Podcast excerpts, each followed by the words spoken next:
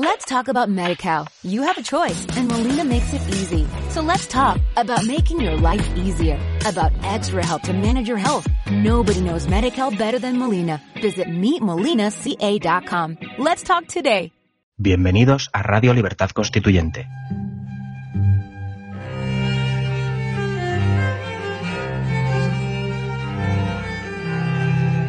Están escuchando Los Florilegios Diarios de Trevijano.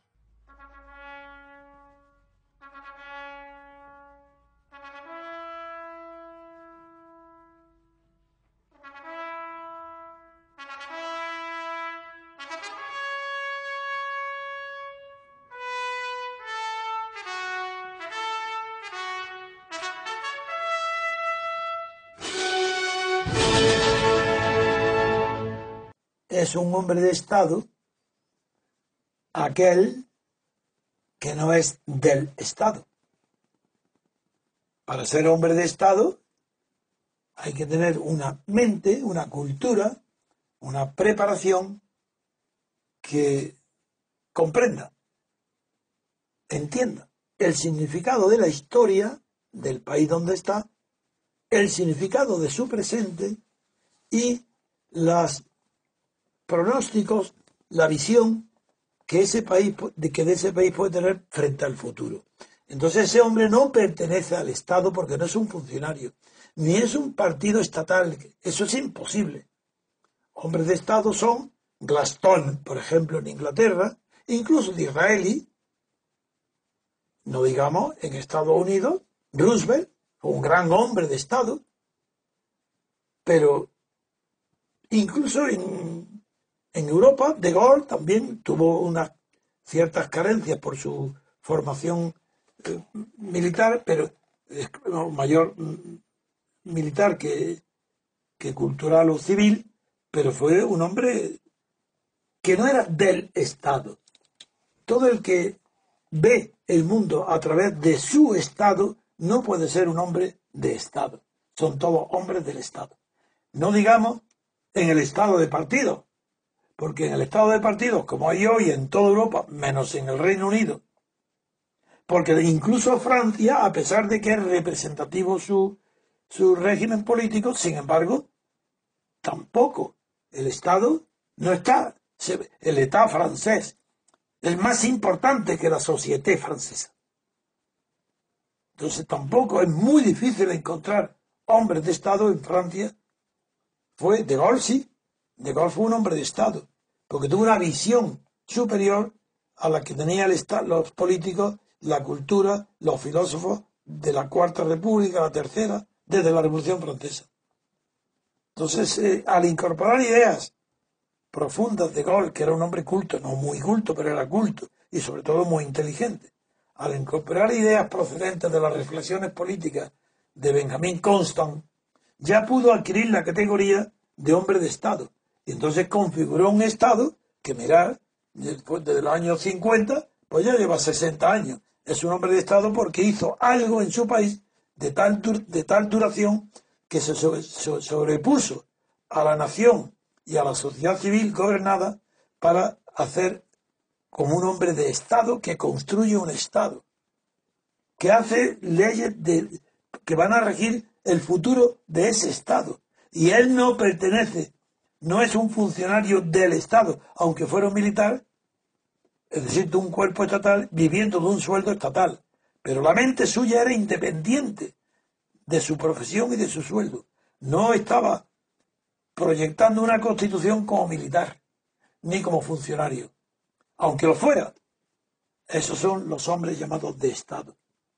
Son los que tienen una visión muy larga del porvenir, que no legislan para sus generaciones, exclusivamente para su generación, sino que determinan el futuro de otras generaciones. Esos son hombres de Estado. Bismarck, por ejemplo, en la Europa anterior a la guerra, a la primera guerra europea, incluso a la guerra eh, franco, sí, los finales del siglo XIX, pues Bismarck también se puede considerar un hombre de Estado, porque él configuró ya eh, la situación alemana y de Prusia como un germen de lo que es hoy la Alemania. No digo que sean perfectos. Pueden haber eh, hombres de Estado que sean que no sean un modelo de conducta personal o que incluso que su política pueda ser no justa, pero sin embargo son de Estado porque fundan para futuras generaciones el régimen de relaciones entre el poder y los que sufren el poder. Esos son hombres de Estado.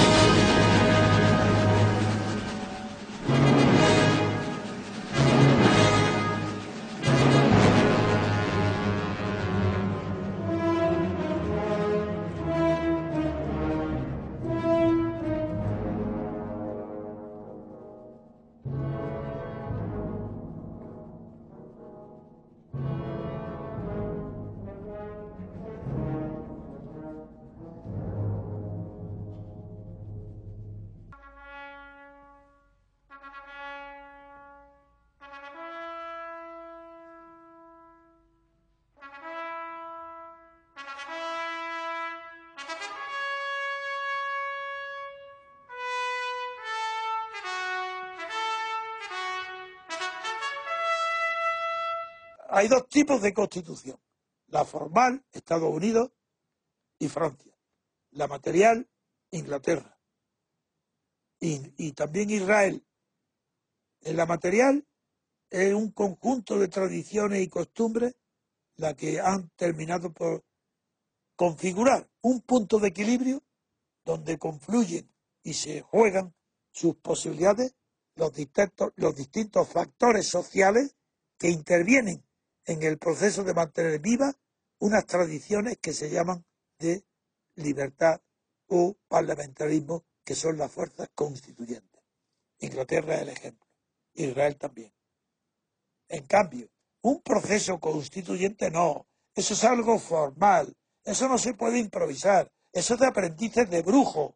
Venga a abrirlo, yo encantado que lo abran, veréis la caja de Pandora que se abra ahí. Venga a abrirlo, a abrir el proceso constituyente, vamos y que el pueblo español sepa que no tiene nada que decir ni hacer en ese proceso constituyente, que no puede intervenir ni siquiera para elegir entre dos posibilidades distintas. Por ejemplo, puede en un proceso constituyente dejar el consenso de estos partiditos eh, encaramados todos en el Estado. Pueden dejar que el pueblo español elija libremente en un sistema electoral como el que hay, o un sistema electoral como el de Estados Unidos o como el de Francia, de ninguna manera. Eso sería ir contra el proceso constituyente que ellos quieren abrir. Por tanto, libertad política prohibida, porque está prohibida la representación política. Que un ciudadano de Lorca, como siempre pongo el ejemplo por el terremoto, pueda elegir diputados que los representen, eso está prohibido. Allí en Lorca tienen que votar dentro de un distrito enorme regionales o provinciales o nacionales a partido, pero a ningún representante. Por eso Lorca continúa exactamente igual que con el terremoto, porque no ha tenido nunca un representante político que defienda los intereses de Lorca en Madrid, en el Parlamento. Ese es el ejemplo, lo pongo como ejemplo. Pues no hay en toda España un solo distrito, un solo pueblo que tenga un diputado, un, un representante que lo defienda ante el conjunto nacional. Ni uno. Luego ya, ¿qué proceso constituyente si no hay representación política? Ah, tenemos entonces que mirar el modelo de cuáles han sido los procesos constituyentes en todos los regímenes políticos que han carecido de representación política. Y nosotros lo tenemos cercanísimo. El nuestro, Franco, ahí no hubo representación política. Y en la continuación del franquismo fue posible porque se renunció a la representación política. ¿Qué quiere decir esto? Que para abrir un proceso constituyente en España hoy es necesario que todos los partidos, PP, socialistas, catalanistas, independentistas, separatistas y Podemos, y también Ciudadanos, renuncien expresamente a reformar la ley electoral. De eso es intocable. Nada de representantes. La ley electoral tiene que ser una ley que representa a los partidos políticos estatales, ni siquiera un nuevo partido político, solo a los estatales. con las subvenciones del Estado, pagados por el Estado. Esa es la primera conclusión. Proceso constituyente, nada. Reproducción de las oligarquías políticas de partido. Entonces, ¿por qué se llama proceso constituyente? Porque Podemos y Ciudadanos no están dentro del abanico constituyente de las fuerzas políticas españolas después de Franco. Y tienen que encontrar su sitio. Y son ellos los que unidos a los independentistas catalanes, que nunca antes han tenido la oportunidad, el pretexto o al menos el amparo de creer que pueden estar amparados por una mayoría de la población que sea independentista, esas tres fuerzas, junto con el País Vasco también, cuidado, ¿eh? las fuerzas independentistas, unidas a los nuevos partidos emergentes, Podemos y Ciudadanos, son las únicas fuerzas que quieren incorporarse a un proceso constituyente mediante la reforma de qué? La disminución del poder que tiene el PP y el PSOE. Punto. Se acabó. Ese es el tema. Ese es el proceso constituyente.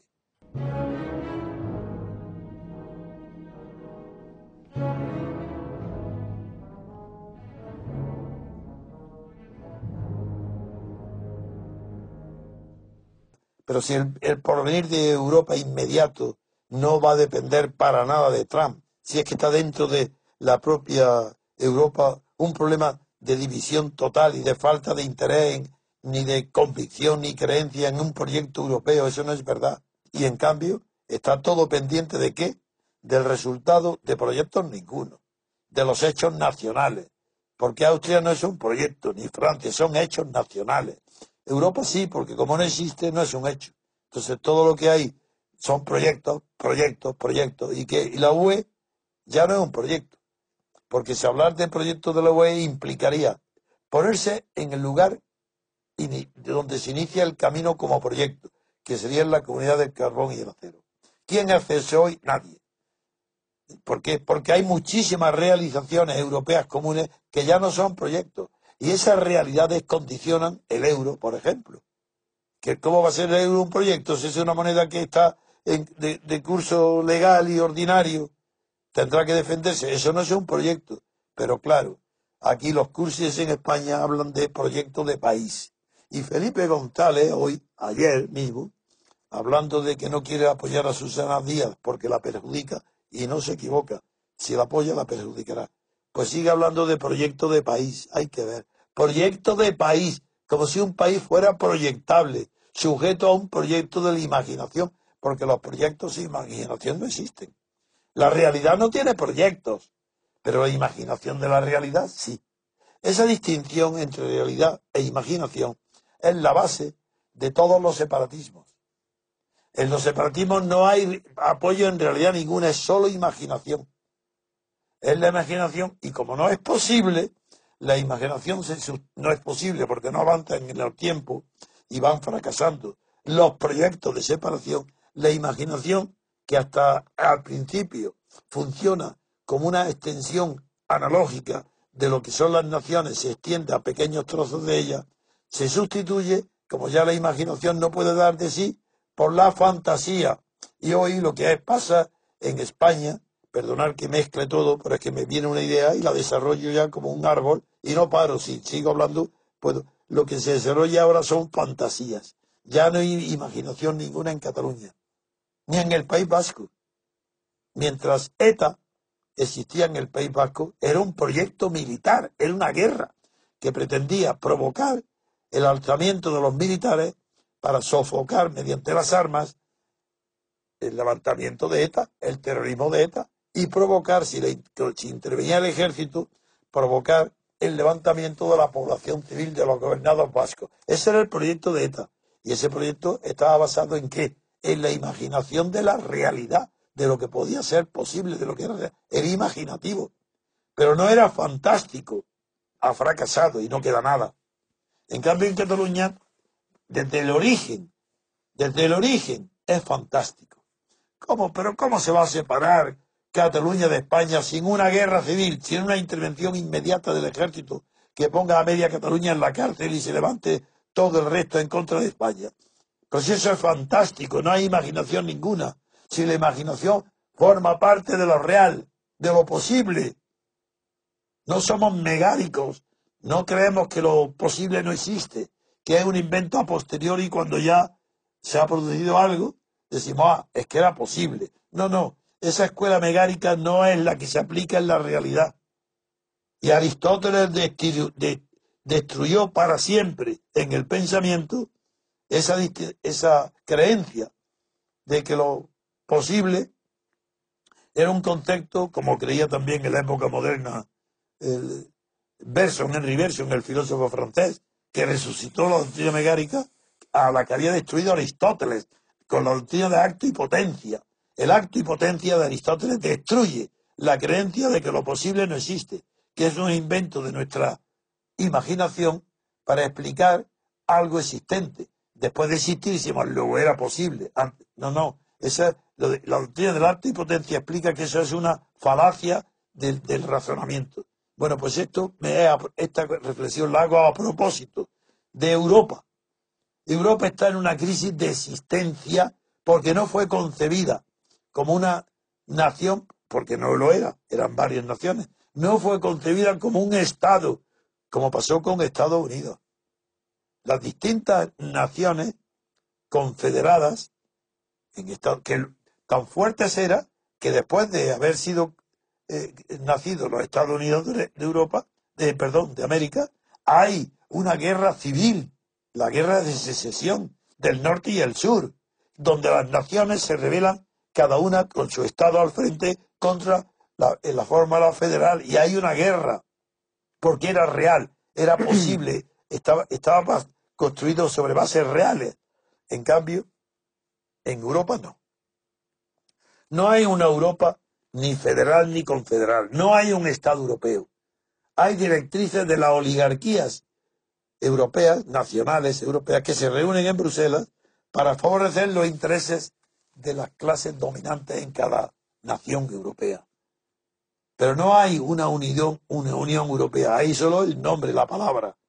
Pero lo que hay es una oligarquía dominada por el asunto financiero. Por eso el Banco Central Europeo es la única unidad posible operativa que hay en Europa. Que hay una crisis en España, Banco Central Europeo. Venga, sacar, ya está. esa es la entidad verdadera europea, el Banco Central Europeo.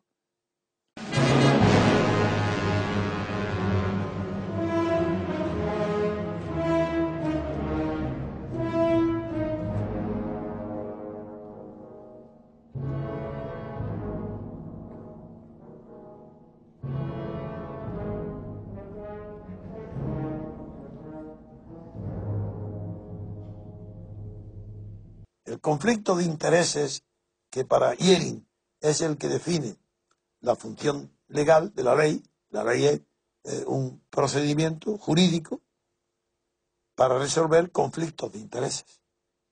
Pero claro, para que haya conflictos de intereses tienen que ser intereses colectivos, nunca intereses individuales entre sí. Tampoco intereses individuales contra intereses colectivos.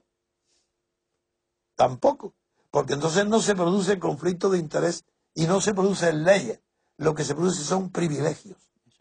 Y toda ley redactada en términos generales que favorece a una persona se llama privilegio. Los privilegios se redactan en forma general como las leyes, pero se distinguen de las leyes en que el afectado por un privilegio está, es él, es individual. Segundo tema.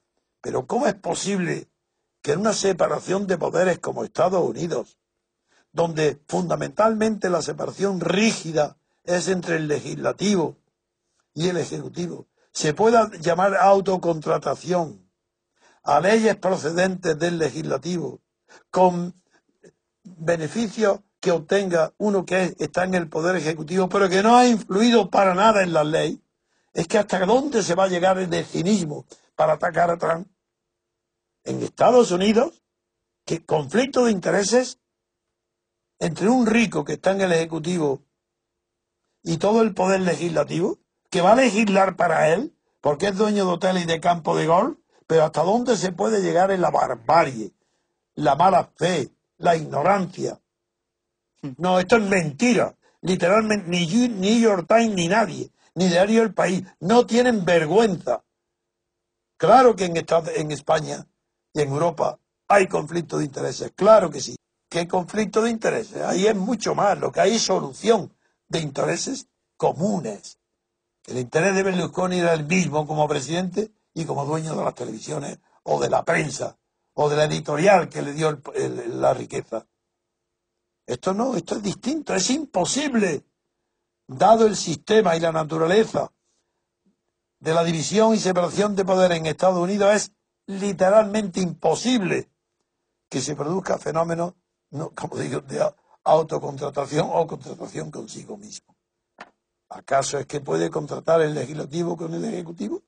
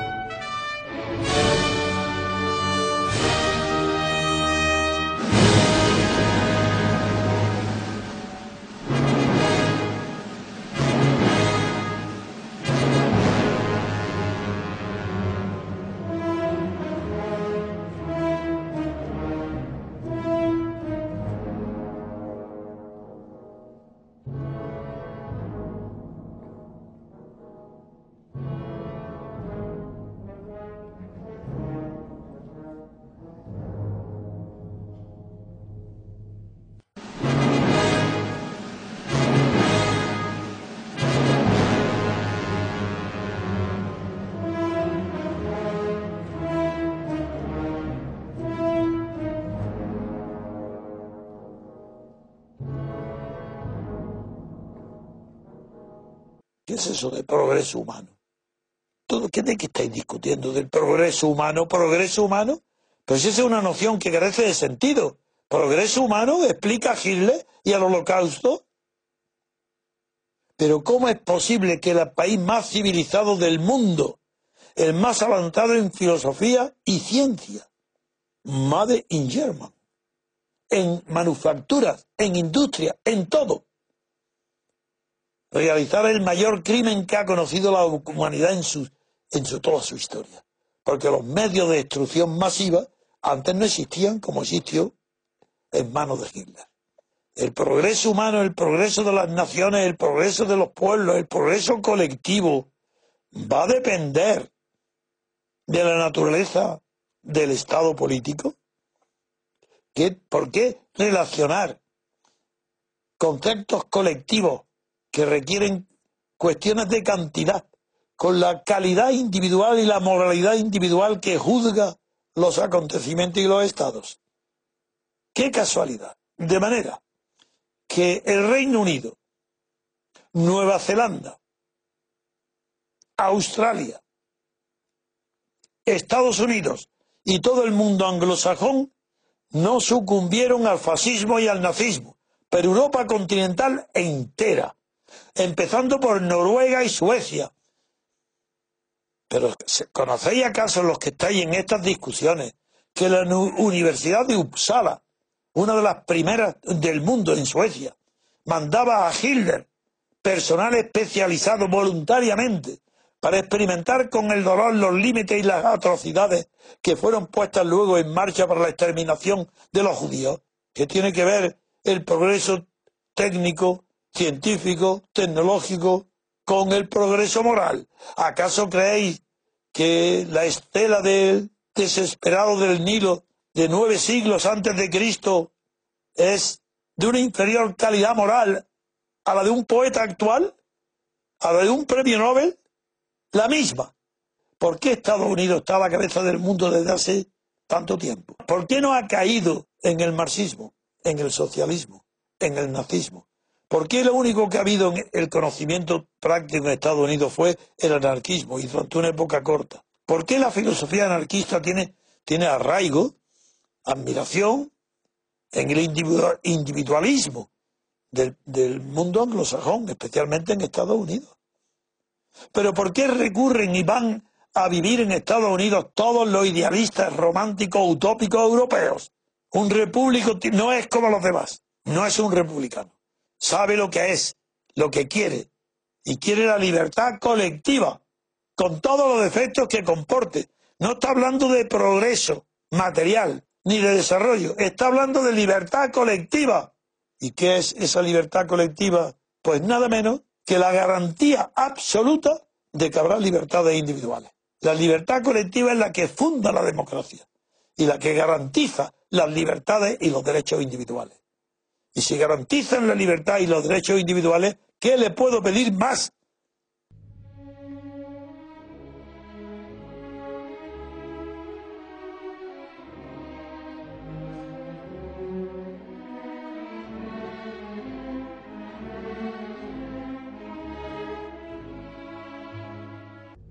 Yo no sé lo que son los valores aplicados eh, por todos, por Hillary Clinton, por Merkel, por Obama, todos hablan que a Putin, que mientras respete nuestros valores sí, pero cuidado, que hay que ser firme ante Putin por la transgresión de nuestros valores. Eso no. Así que la Guerra Fría, antes se sabía más o menos lo que era, que era el reparto del mundo en, no en zonas de influencia, sino en zonas geográficas delimitadas por telones de acero o de hierro bloques, lo que del bloque. Pero sí, pero que había un límite espacial, de verdad, hasta aquí, la frontera aquí, muro, el muro de Berlín, ahí, ahí lo tenéis. Eso es indiscutible. Bueno, ahora no. Ahora como es moral, ¿dónde está la frontera? Pues sí, pues la frontera la levantan los gobiernos y las doctrinas de miedo antirruso, de miedo ruso, mejor dicho, sí, contra Rusia, de Polonia, Lituania, etcétera y Europa está pendiente de que Obama, en retirada, haga la alabanza de Merkel para que el New York Times la, la proclame la líder del mundo libre frente no sé a qué mundo no libre que está en la frontera con Rusia. Y Merkel, claro que es realista, para estar en el poder.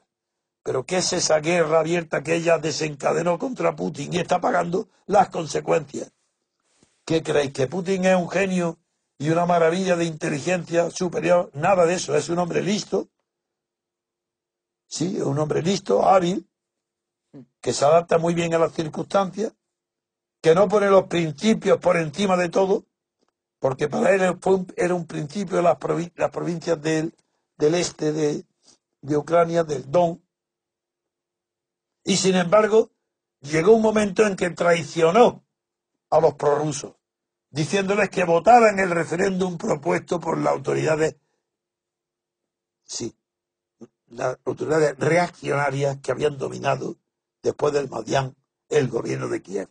Eso fue Putin. No era tan seguro, pero se, agarró entonces a lo, a lo, seguro que era Crimea. Ahí no, lo, ahí no lo conmovió nadie y ha ganado. Pues ahora es claro que se entenderá perfectamente contra, porque son dos realistas. Y los intereses de Donald Trump, pues naturalmente que coinciden con los intereses de toda la clase dominante de Estados Unidos. Él pertenece a la clase dominante. Él no es un obrero, no es un paria. No es un angelito. Si todo eso son tonterías. Pero yo defiendo y estoy contento del triunfo de Donald Trump porque es un triunfo contra el establecimiento.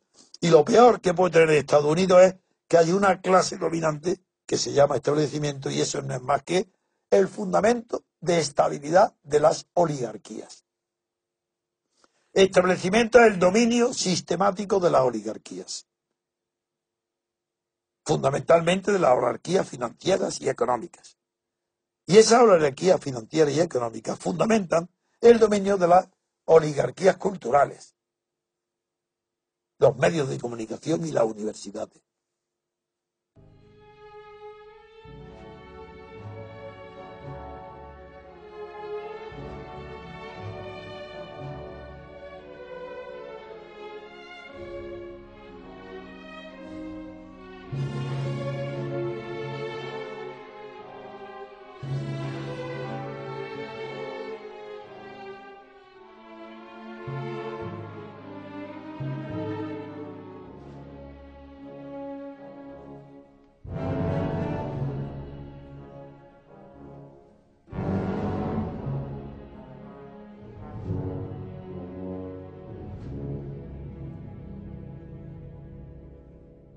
¿Se cree que Estados Unidos es como España?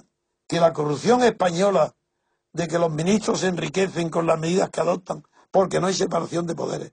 y porque el jefe de un partido designa a los diputados que legislan, pueden legislar para él si es rico y si no lo es, pueden enriquecerlo.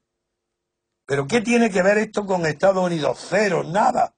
Como un huevo una castaña. No se pican ni se parecen en nada. ¿Y cómo se está influyendo para que todo el mundo tenga antipatía? No solo ya a Donald Trump, eso es bueno. Todo el que crea que los ricos no deben de gobernar, pues es un criterio, se puede defender. Está atacando al sistema democrático único que hay en el mundo. Pero ¿cómo se puede decir esa barbaridad de Estados Unidos, desconociendo su historia, su constitución, sus divisiones? ¿Conflicto de intereses? No lo puede haber jamás entre el legislativo y el ejecutivo, porque están separados. Que la influencia, otra cosa es, que es humano que el presidente de Estados Unidos tenga tal poder que incluso influya en el legislativo no en sus adversarios. Pero los que no tengan antipatía dirán, bueno, y tengan intereses como el suyo, porque, o acaso los hoteles solamente tienen los hoteles Trump. Es que no hay diputados en la Cámara de Representantes que tengan lobbies interesados en los hoteles que no son de Trump, sino en las cadenas de hoteles del Hilton y tal que no son suyas. Ah, entonces eso sí, ahí no hay conflicto de intereses. Es que da vergüenza de cómo tratan a los españoles el periódico El País. Como bueno, como lo son, porque el, que no nada ignorante es un atrasado mental. ¿Cómo se puede tomar en serio sin tirarlo a la cara y decirle sin vergüenza, embustero, ¿por qué habláis de lo que no conocéis, que es de Estados Unidos? Autocontratación. Qué cinismo. ¿Y esto qué? Aparece un artículo, como si fuera culto, fechado en Washington, ¿y quién lo firma? Una mujer, que se llama Cristina F. Pereda. Claro, no me acordaré de su nombre. Pero es que, pero esta señora, que ¿dónde ha aprendido el ABC? ¿No lo sabe? Si no sabe el ABC, ¿por qué no lo aprende antes de escribir? Y que tenga una amplia cartera de activos, Donald Trump, es motivo suficiente para que se hable menos que de la autocontratación. En fin, después de las elecciones en Estados Unidos, nunca ha habido mayor confusión en Europa sobre la naturaleza política del Estado de los Estados Unidos de América. No saben aún menos que antes que hay separación de poderes.